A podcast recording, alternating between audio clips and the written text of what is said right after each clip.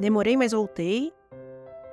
E lá venho eu de novo, doente, para completar esse episódio, né? Mas tudo bem. Eu acho que esse tema tem muita coisa para ser dita.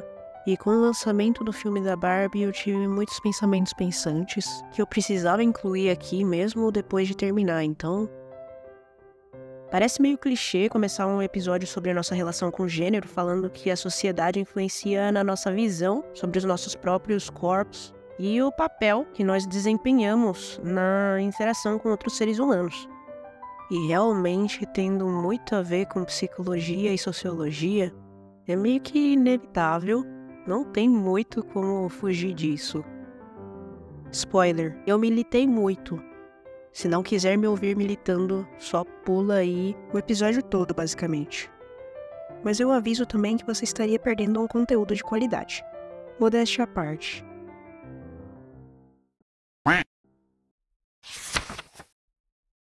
Hoje eu vim falar um pouco sobre o universo feminino, mas especialmente sobre entender-se mulher e descobrir-se mulher. Eu sei que a gente ouve muito falar sobre esse assunto sob a perspectiva feminista, que tem crescido bastante desde algumas décadas atrás, né? Que teve seu auge lá pelos anos 60, mais especificamente. Eu também vou comentar algo sobre isso, mas eu queria falar algumas coisas que eu não vejo tanto por aí, que é o feminino para além do binário. Como alguém não binário pode se entender feminino, ou com qualquer gênero lido como feminino, em algum momento de sua vida. E como essa pode ser uma descoberta muito grande e difícil, dependendo de como foi sua criação ou desenvolvimento pessoal, né? Há uns anos eu li a famosa frase: Ninguém nasce mulher, torna-se mulher, do livro O Segundo Sexo, de Simone de Beauvoir. Eu digo que não importa muito o que ela foi ou deixou de ser nesse contexto, porque honestamente eu já ouvi muitas coisas sobre essa autora e eu não estou aqui para discutir sobre elas. Mas o que eu posso fazer se foi a frase dela que eu li? Essa frase desencadeou uma linha de pensamento que eu continuo desenvolvendo até hoje. Na época eu fiquei muito na superfície, pensando sobre mulheres trans binárias e nada muito além disso. Não que não possa ser interpretado dessa forma, mas essa é só uma das interpretações que podem ser feitas e, meu, Dá para tirar muita coisa boa daí. Conforme eu fui aprendendo mais sobre o não binarismo e também passei a estudar mais sobre os papéis de gênero e expressões de gênero, passabilidade e o significado de ser mulher na sociedade do século XXI, a minha visão sobre essa frase foi mudando. E aí eu vou usar o exemplo de uma série bem famosa, acho que todo mundo sabe alguma coisa sobre ela, de tanto que explodiu na internet, que é Euphoria da HBO. Bom, existe essa personagem, Jules, que é apresentada como uma mulher trans e que performa a feminilidade. Porque para ela, ser mulher tem muito a ver com aquilo de ser desejada, no caso pelos homens, e ela baseava sua aparência no que eles supostamente gostariam de ver, porque assim ela estaria agradando esses caras. Até que ela se apaixona por uma menina, e aí, como fica essa ligação de sexualidade e gênero? Pois bem, eu vi um vídeo do psicólogo Ricardo Chagas, que analisa Jules sob uma abordagem junguiana.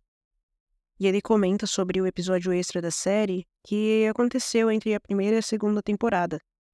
E Jules fala em terapia sobre disforia de gênero e o quanto ela se sentia mal por ter se reprimido para ter uma passabilidade para se encaixar mais nas expectativas da sociedade para o seu visual e seus comportamentos.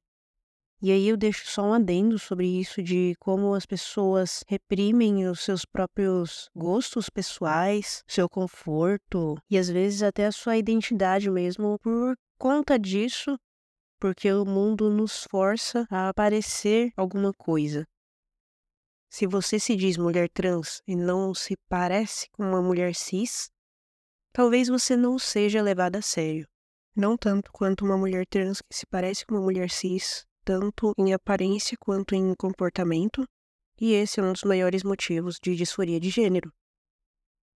Muitas pessoas tendem a ligar o gênero com a atração ou melhor, o que seria atrativo para o sexo oposto, ainda que estudemos e saibamos que não é bem assim que funciona. O ser humano é contraditório.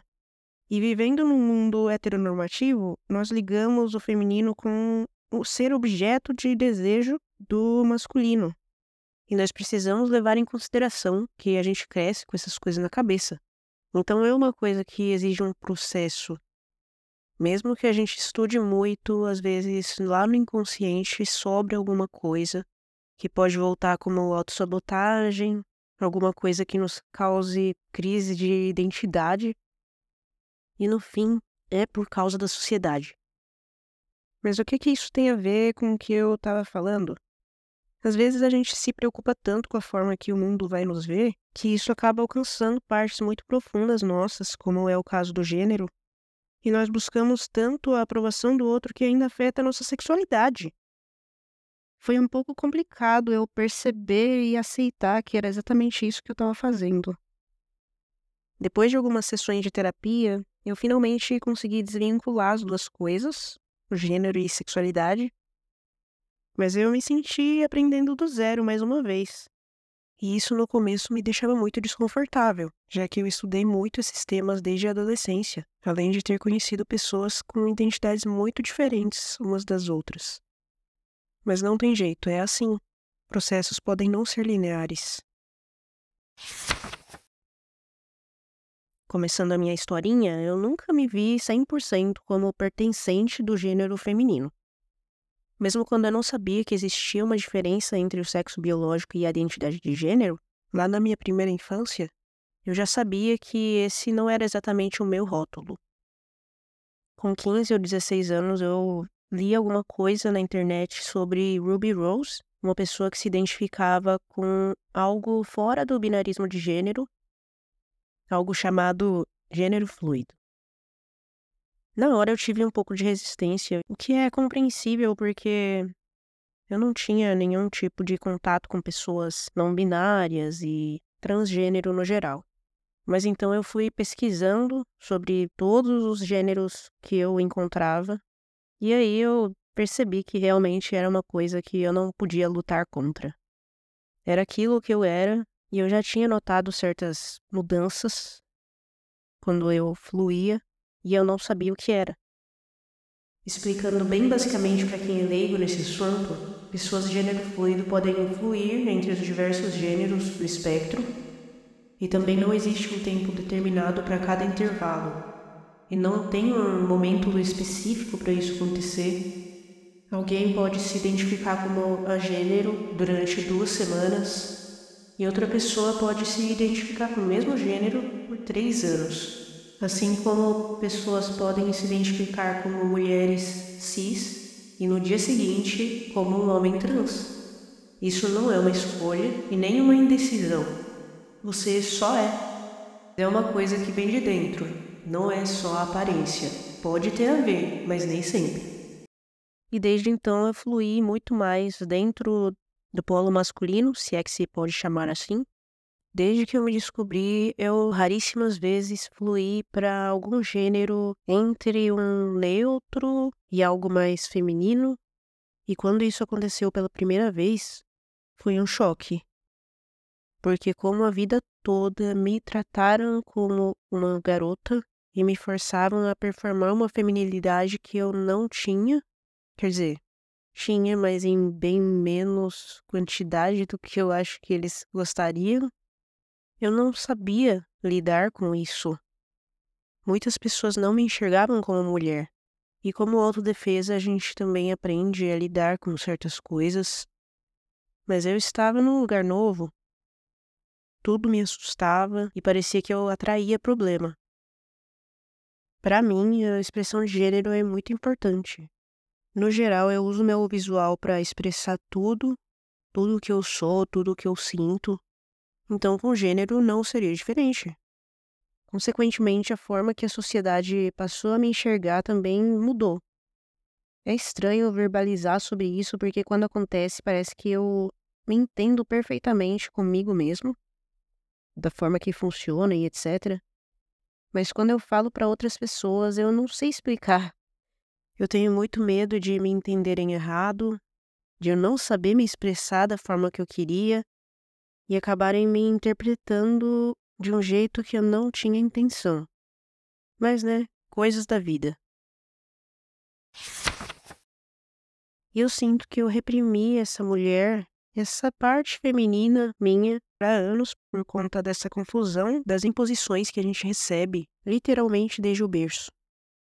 No fim, fazer parte do feminino tem muito mais a ver com história e com a forma que nos enxergamos e vemos o mundo, como nós nos relacionamos uns com os outros. E claro que com a maneira que o mundo nos vê e nos trata também. No geral, a gente evoluiu muito nos últimos tempos, mas ainda existe tanta coisa que parece vinda do século XVIII. Eu diria que o ser humano tem muito potencial para ser uma espécie evoluída de alcançar muitas coisas, de realmente fazer diferença com a tal inteligência que dizem que a gente tem. Mas a gente sabe que quem realmente tem o poder nem sempre usa a cabeça. E por isso a gente continua no mesmo lugar. Eu tinha gravado uma parte enorme, tipo, muito grande mesmo. Mas aí, quando eu vi, eu tava fugindo muito do assunto e parecia que eu estava fazendo, tipo, uma análise ou uma resenha de Barbie. Então eu vou recomeçar. Eu fui assistir Barbie porque desde que anunciaram o cast oficial e a equipe de produção, claro que eu não ia deixar passar, né? Eu tentei abaixar as minhas expectativas porque eu não queria me decepcionar, mas eu acabei me surpreendendo. Mas como qualquer outra mulher que esteja fazendo tanto sucesso e em um lugar de poder, é claro que o filme e a Margot Robbie em si passariam por muitos momentos de hate, pessoas diminuindo seu talento e sua personalidade por conta de sua aparência e até por dizerem que o filme não é perfeito e tá cheio de furos de roteiro. É mais um comentário porque eu assisti um vídeo esses dias que aconteceu logicamente por causa de tudo isso, todo esse hype que Barbie tá tendo. A galera tá reclamando do hype, dizendo que não aguenta mais ver gente de rosa, Falaram até que a Margot Robbie é feia. O que eu acho grande é um pecado. Mas quando é para falar do pessoal todo vestido de Homem-Aranha, com camiseta de filme de super-herói, ninguém fala nada. Eu não tô dizendo que não possa. Cada um gosta do que gosta e se emociona com o que se emociona. Mas eu acho que a gente dificilmente para para pensar nisso. De verdade, fazia muito tempo que eu não via um filme fazendo tanto sucesso, estando tão presente em todos os lugares, todas as marcas tentando se aproveitar do hype. E tem muita gente que tá achando ruim. Eu mesmo assim nunca fui de brincar de Barbie, mas não tem como negar que esse filme foi sim importante e é um marco na história do cinema. Por mim, uma obra não precisa ser perfeita para passar mensagens e fazer o público refletir sobre alguma coisa. E eu acho que, embora ainda seja só a ponta do iceberg, o roteiro de Barbie consegue se fragmentar em muitas reflexões e discussões bastante profundas. Já teve muita briga sobre essa boneca realmente ser um atraso para a luta feminista, reforçar algumas questões sociais, e tudo aquilo sobre o corpo perfeito, inclusive falando muito sobre a contradição entre o que dizem sobre o capitalismo e o que acontece na realidade. Todo mundo sabe que essa empresa é enorme e é uma máquina de fazer dinheiro. Todas essas pessoas que estão criticando talvez ainda não tenham entendido o quanto isso precisa ser trazido e o quanto ainda tem muita coisa para mudar. Certas coisas precisam e irão progredindo devagar. Quanto a isso de vermos o feminino como algo inferior, menor, eu me aprofundo mais uma vez nas questões de identidade de gênero. E é uma coisa um pouco polêmica o que eu vou falar, mas eu acho que vai fazer sentido. Existe e sempre existiu uma certa aversão ao feminino, mas ainda existe essa aversão a todo comportamento e roupa, qualquer coisa que seja lida como feminina pela sociedade, e eu digo isso até como parte da comunidade LGBTQIAP+, porque a minha vida toda eu ouvi coisas muito ruins, principalmente quanto a homens afeminados, Geralmente homens gays com uma voz mais aguda, que usam roupas curtas. Sei lá, pessoas que têm essas características que a sociedade vê como femininas e sempre foram alvo de vários tipos de violência, tanto verbal quanto física. Tive amigos que passaram por coisas muito complicadas por conta de jeito. E com isso eu comecei a observar também pessoas que se identificavam como trans e que estavam destransicionando. Faz parte, né, que a gente às vezes está se descobrindo e não necessariamente vai para esse caminho. E eu sei que não cabe a mim, né, dizer com que uma pessoa se identifica ou deixa de se identificar. Não é isso. Eu só observava e pensava se isso não tinha a ver com essa aversão ao feminino e a toda a misoginia que a gente enfrenta todos os dias. Eu acho que a gente acaba suprimindo muito o nosso lado feminino, justamente por essa aversão, talvez. Cara, tem tanta coisa para ser dita sobre identidade e papéis de gênero, mas eu acho que já falei o suficiente algum outro episódio, quem sabe. Eu queria muito indicar a teoria de Carl Jung, porque é a linha de pensamento com a qual eu mais me identifico dentro da psicologia, e eu acho que encaixa muito bem com o tema. Ele fala muito sobre arquétipos e sobre todos termos um lado feminino e um lado masculino, a ânima e o ânimos, partes do nosso inconsciente dentro de cada um de nós em níveis diferentes mas eu não queria falar sobre isso porque é muito densa a teoria dele. Eu não tenho como colocar aqui só um pontinho porque vai meio que sair do contexto. Para quem se interessa, é uma boa. Então, por hoje é só.